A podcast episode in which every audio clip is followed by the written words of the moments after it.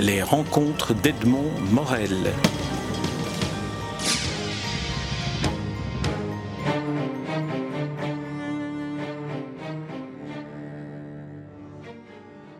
Manuel Arsenet, nous nous rencontrons à l'occasion de la publication du troisième tome de euh, Blast, dont le titre est La tête la première.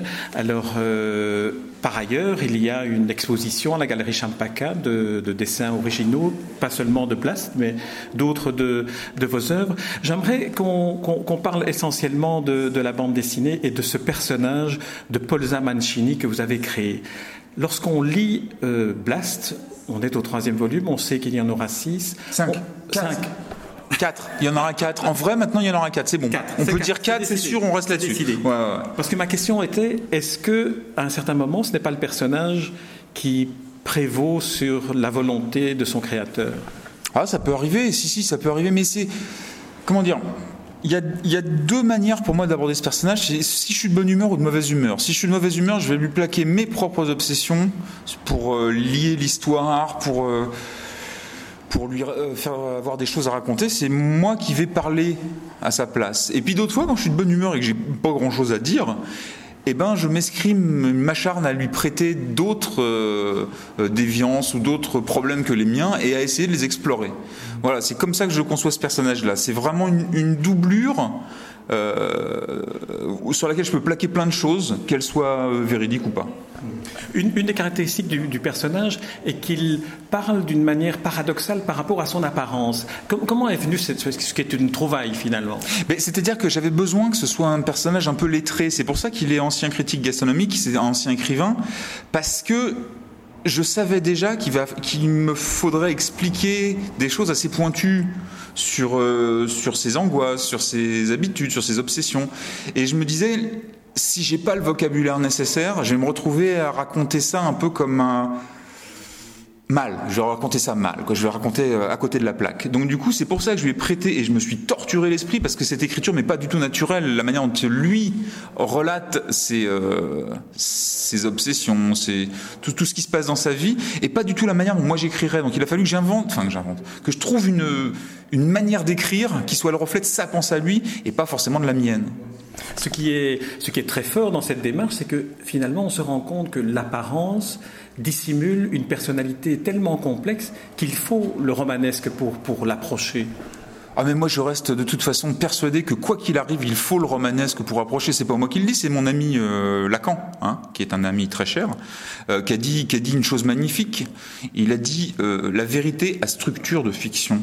Pour peu qu'on analyse un tout petit peu cette phrase, en gros, ça veut dire que si on structure les histoires comme de la fiction et non pas comme en voulant s'attacher absolument à la réalité, on sera plus proche de la réalité que si justement on essaie de la décrire au premier degré. Et c'est exactement ce que je fais. Alors j'ai pas d'autres mots mieux pour expliquer ça. C'est devenu une sorte de credo chez moi. Il faut passer par la fiction pour expliquer des choses personnelles. Deux personnages auxquels j'ai pensé en lisant, en lisant Blast depuis le début, c'est le personnage de Meursault dans L'étranger de Camus, et c'est le personnage de l'homme qui rit de Victor Hugo. Ou dans les deux cas, alors l'homme qui rit de Victor Hugo, c'est un homme qui a un faciès euh, effrayant et qui est la gentillesse même. Ah, d'accord. Et il s'appelle l'homme qui rit mhm. à cause du rictus qu'il a. Et Meursault, l'étranger, c'est celui qui ne parvient pas à s'exprimer. Et on pense beaucoup à lui lorsqu'on voit notamment les interrogatoires de police auxquels est soumis votre personnage de Polza. Pour être tout à fait honnête, euh, Polza, il devait être plus comme Meursault. Il devait au début être très froid, très distant, pas, tout pas du tout dans l'affect, pas du tout dans... Malheureusement, au bout de quelques pages d'écriture, je me suis dit que 800 pages comme ça, ça allait être très dur à tenir et surtout pas très passionnant à lire parce que moins il en dit, Meursault il dit presque rien, moins il en dit, moins on va comprendre. Donc ou alors il faudrait que je montre les choses d'une autre manière. C'était trop compliqué. Donc moi j'ai pris le parti de l'écriture, c'est-à-dire de dire les choses, pas forcément que avec le dessin, pour une fois avec un texte peut-être plus ambitieux que ce que j'avais fait avant, mais surtout être clair, être clair, être très clair. Et pour ça, il faut faire vivre le personnage. Meursault, on a l'impression qu'il vit pas. On a l'impression que ça serait un mannequin, ce serait pareil. Vous voyez ce que je veux dire? Il, a le, côté humain de. C'est pas cynique, mais ce, côté. Euh, ah, je ne saurais pas comment l'expliquer, qui se fout un peu de ce qu'il a fait, ou qui n'attache pas une importance extraordinaire. Lui, au contraire, il trouve tout important, lui, hein, quand même, le mien. Il est plus à, s'attacher aux choses qu'à s'en défaire. Mais honnêtement, au début, ça devait être lui presque. Ouais. Mais euh, votre personnage, Paul Zin, on a l'impression, à la différence de Meursault, qu'il essaye de se faire comprendre autant qu'il essaye de mourir. Ah, ben c'est exactement ça, voilà. Et c'est pas pour rien qu'il dit dès le, dès le premier tome aux flics que pour parler de l'agression de Carole, il faut leur expliquer tout. Et, j'ai du mal, parfois même moi, à expliquer aux gens que pour expliquer un dessin, il faut. C'était euh, euh, comment il s'appelle euh, Picasso qui avait dit une fois à une dame qui lui disait vous avez fait ça en trois minutes. Il a dit non non, je l'ai fait en 60 ans et trois minutes. Et j'essaye de faire comprendre ça petit à petit, voilà, que, que les personnages, c'est ça aussi, quoi. C'est, là, c'est 38 ans et quelques, quelques heures, quoi. Donc il y a toute une vie avant, il faut en tenir compte, sans la raconter forcément, mais il faut la faire ressentir. Je sais plus pourquoi je dis ça. Je sais plus si c'est un vrai rapport avec votre question, mais voilà. Non, non, non. La, non, la, question était, mais peu importe, c'est la réponse qui compte. Mais la, question portait plus sur le, portait sur le, la complexité du personnage et sa volonté aussi puissante et de mourir hum. et d'expliquer ce qu'il est. Cette volonté de mourir. la volonté de mourir, il, la découvre lui-même, même si nous on pouvait s'en douter dans les deux premiers tomes, lui il la découvre dans le troisième quand même. Lui il n'a pas l'idée. Il a d'abord l'image du clochard céleste, du truc qui va bien se passer, on va dormir dans les bois, ça va être la fête. Dès la première nuit, il se fait bouffer par les, insectes, donc déjà il sait que ça sera pas exactement comme il a prévu. Et puis ça ne fait qu'empirer, ça ne fait que. Je ne saurais pas répondre à votre question en fait. On va, on va y venir. Ouais, ouais. Venons-y par d'autres chemins parce que là, j'arrive pas à cerner le truc. Là, je suis pas très clair dans ce que je raconte. Peut-être qu'on va y venir dans le rapport qu'a euh, Polza Mancini avec son père. Peut-être que là, il y a ce rapport au père qui est peut-être comparable à celui que Meursault a avec sa mère ou avec son père finalement un rapport en même temps d'indifférence et en même temps une forme de, de haine, une forme de, de volonté de, de, de détruire et d'en vouloir. Il, a un drôle, effectivement, un drôle de rapport avec son père. Moi, ce qui m'avait, euh, j'étais parti sur l'idée du silence. Euh, son père ne parle jamais. On l'a jamais vu parler, je crois, dans, tous les albums, ou peut-être une fois ou deux.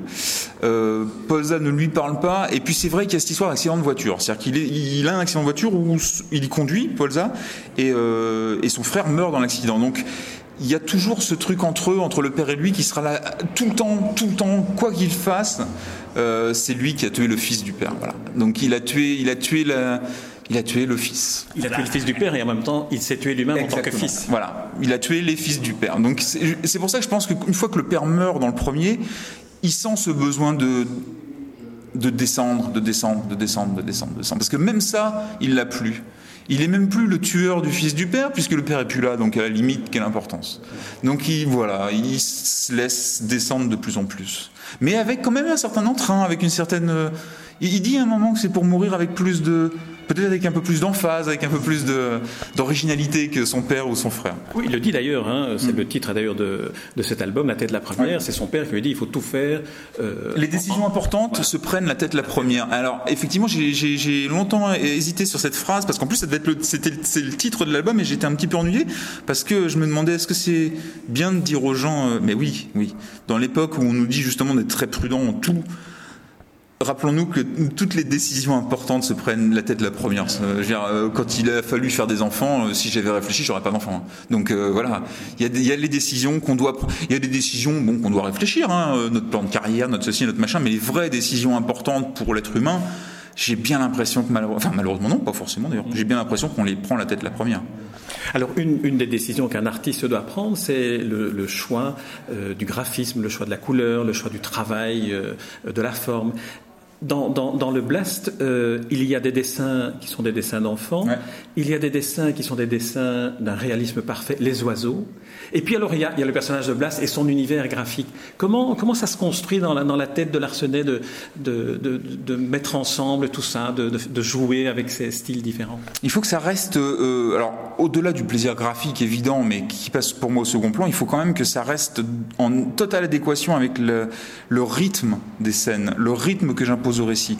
Donc il y a des moments où il faut où j'ai tellement montré d'action, tellement expliqué de choses qu'il faut un repos. Donc en général, j'essaie de faire une scène de contemplation. Celle des oiseaux, par exemple, euh, les scènes que je fais avec les oiseaux sont en général des oiseaux euh, presque hyper réalistes, parce que c'est comme ça qu'il les voit lui. C'est-à-dire que je voudrais bien qu'on voit euh, le héron non pas comme un gros oiseau que je dessinerais à moitié, mais comme une étude documentaire, comme on appelait à l'école, d'un d'un héron vraiment qui voit qu'on voit que le spectateur voit avec lui ce qu'il voit lui. Donc c'est pour ça que je change de dessin. Pour le blast, c'est pas simplement parce que le choc entre l'art brut du, du dessin d'enfant, entre, entre cette franchise brutale du dessin d'enfant et le mien qui se veut essayer d'être un peu plus élégant, un peu plus harmonieux, un peu plus, qui, qui, qui, montre bien la scène et tout, était finissait par être évident. C'est devenu la, la, confrontation de ces deux choses-là, c'est presque même l'essence du blast. C'est-à-dire qu'effectivement, il se retrouve confronté à quelque chose qui le dépasse. Et c'est vrai que ces dessins-là, euh, honnêtement, en tant que dessinateur, moi, ça me dépasse. On est presque euh, comme devant le cri ou comme devant exactement. le Van Gogh euh, fin, fin, à la fin de sa vie. Bien sûr, c'est exactement ça. C'est-à-dire que ce sont des choses. Et, les enfants le font avec une telle. Euh, ce sont que, des, dessins euh, de mes enfants que j'ai gardés depuis qui sont savent tenir un crayon jusqu'à récemment parce qu'après ils dessinent trop bien après trop d'école ils dessinent trop bien donc j'ai gardé essentiellement ceux où ils me disaient papa je vais te dessiner telle chose et arrivait sur ma table un truc informe magnifique et qui était pourtant une vache pourtant une girafe pourtant un truc comme ça et c'était beau de voir les enfants dessiner comme euh, sans se poser de questions de joliesse, d'élégance, quoi que ce soit. Juste, la communication à l'état brut. Quoi. Je vais te dessiner ça pour te montrer ça. Alors il y a un autre, un autre style qui intervient, c'est le collage. Et là, c'est le médecin psychiatre qui essaye de remettre de l'ordre dans la vie de, de, de mais finalement il lui demande de reconstituer un visage à partir de collage. Alors là, c'est une métaphore extraordinaire. c'est une scène un peu ridicule. D'autant plus que euh, en le relisant, je me suis dit c'est dommage d'avoir euh, fait cette scène-là parce que j'ai l'impression que je me moque de la psychiatrie alors qu'en fait je suis très très euh, intéressé par ça. Je suis vraiment pas du tout, euh, j'essaie pas de me moquer. Mais parfois quand on me raconte que l'art est une thérapie, ça me donne envie de, de pouffer, quoi. Donc euh, voilà, faut faire gaffe à pas mélanger ce qui est mélangeable et pas, les, les, torchons et les serviettes, quoi. Donc euh, c'était une charge plus contre euh, quand on est artiste forcément euh, on, on, se fait sa propre thérapie. C'est n'importe quoi. Alors ça c'est vraiment il n'y a pas mieux pour s'enterrer dans soi-même qu'être artiste. Il n'y a vraiment pas mieux. C'est vraiment le, le, le, cliché que vous avez dénoncé en, en le faisant éclater dans ces cas-là. Je sais pas si j'ai dénoncé mais quand je l'ai fait en tout cas je me suis dit euh, montrons-leur que c'est pas ça. Enfin voilà que ça aide sans doute hein, que, ça, que la, la créativité tout ça mais l'art en lui-même c'est dur, ça rend malheureux, ça rend euh, presque fou. Enfin, il y en a pas, je peux, hein, il y en a pas mal qui sont passés tarés. Euh, ça demande une exigence pour certains que ça demande pas pour d'autres. Et voilà, c'est quelque chose de très dur contrairement à ce qu'on croit. Est-ce que si un jour vous rencontriez dans la vraie vie quelqu'un qui ressemble à Paul Zin, euh, qu'est-ce que vous lui diriez? Qu'est-ce que vous aurez envie de dire à votre personnage avant qu'on arrive à la fin de son histoire que vous seul connaissez peut-être? Euh, oui, j'espère bien que je la connais. Oui, oui, non, je la connais, bien sûr. Euh, je sais pas, je, je dirais rien parce que rien. Une fois, je par exemple, je, suis tombé sur Jim Jarmouche dans le métro. Je me suis assis en face de moi, il y avait Jim Jarmouche. Bah, vous savez quoi, j'ai pas décoché une seule parole. Donc je pense qu'avec mon personnage, ce serait rigoureusement pareil. Il me fait, il, il m'aide, il me fait grandir, il me fait apprendre, il me fait. Euh, dessiner un gros, c'est pas du tout comme dessiner un personnage, euh, on va dire, dans des, dans des canons plus, plus, euh, plus euh, normaux entre guillemets. Euh, moi, je, je sais pas. Tant que j'ai pas fini, je saurais jamais, je saurais pas ce qui s'est passé avec ce personnage. Mais deux ans après la fin du quatrième, je pense que je commencerai à comprendre pourquoi j'ai fait ça, qu'est-ce que j'ai appris de ça, qu'est-ce que j'en retire, qu'est-ce que j'ai appliqué après. C'est long, ça, ça met du temps. C'est comme le fer, ça met du temps et ça met du temps de s'en défaire. Je vous propose, si vous le voulez bien, qu'on se retrouve à ce moment-là pour faire le point sur, euh, sur la fin de cette histoire, qui est peut-être le début d'une très grande autre aventure graphique et, et, narrative. En tout cas, c'est ce que nous nous souhaitons tous. Euh, Manu Larsenet, je vous remercie. Je rappelle le, le titre de, du troisième volume, euh, La tête la première. C'est le troisième volume de Blast, euh, paru chez Dargo, bien sûr, comme, comme d'habitude. Enfin, comme d'habitude, comme, comme, comme la série hein, de Et puis c'est à peu près mon éditeur, donc comme voilà. ça, ça tombe bien. Eh bien, très bien. Merci Manu Larsenet. Merci à vous. Au revoir. Voilà. Les rencontres d'Edmond Morel.